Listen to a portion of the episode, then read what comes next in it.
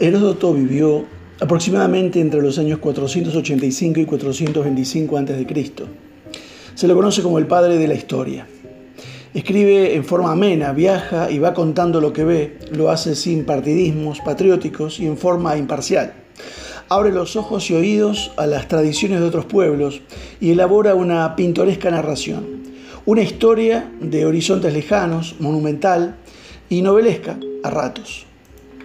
En el libro tercero de su historia, hablando de los persas y cómo educan a sus hijos, dice, demuestra hombría de bien quien además del valor en la guerra puede mostrar muchos hijos, y al que puede mostrar más, el rey le envía regalos todos los años.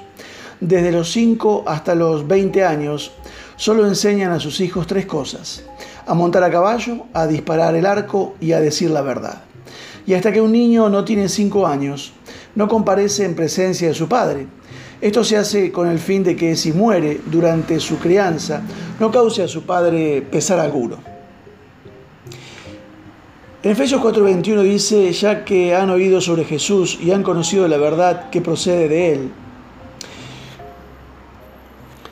El secreto para cambiar no es la fuerza de voluntad, el secreto es conocer y enfrentar la verdad. Debes conocer y enfrentar la verdad sobre tu naturaleza si deseas realmente cambiar. Nada cambiará en tu vida hasta que conozcas y enfrentes la verdad sobre tus debilidades, tus relaciones, tus éxitos y tus fracasos, tu pasado y tu futuro. Nada cambiará hasta que conozcas y te enfrentes a la verdad y esa verdad se encuentra en Jesús. ¿Por qué es necesario aprender la verdad antes de que algo pueda cambiar en tu vida? Aquí está el porqué. Detrás de cada hábito erróneo en tu vida hay una mentira en la que crees. Si te endeudas es porque crees mentiras tales como puedo gastar y salirme con la mía, o siempre puedo devolver el dinero después. Es posible que hayas sobreestimado el dinero que ibas a ganar o creíste la mentira que necesitabas una casa mucho más grande. Pero ¿estás seguro de que esto es verdad?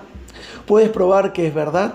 ¿Estás absolutamente seguro de que crees que dijiste sobre tus finanzas lo que dijiste es completamente cierto?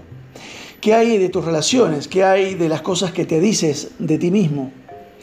¿Es verdad la forma en que piensas sobre tu pasado o sobre algún evento específico o es verdad lo que Dios dice al respecto? La Biblia enseña que el cambio personal comienza con la verdad y la verdad es la que te libera. El apóstol dice, ya que han oído sobre Jesús y han conocido la verdad que procede de él, en Efesios 4:21. ¿Quién es la verdad? Es Jesús ¿Y por qué es Jesús la verdad? Porque Él siempre te dirá la verdad. Su palabra es verdad. La Biblia es su palabra y eso significa que la Biblia es verdad. 2 Timoteo 3, 16, 17. Lo que escuchas en la televisión o lees en los libros no siempre te va a ayudar porque no siempre es la verdad. Aprendiste eso.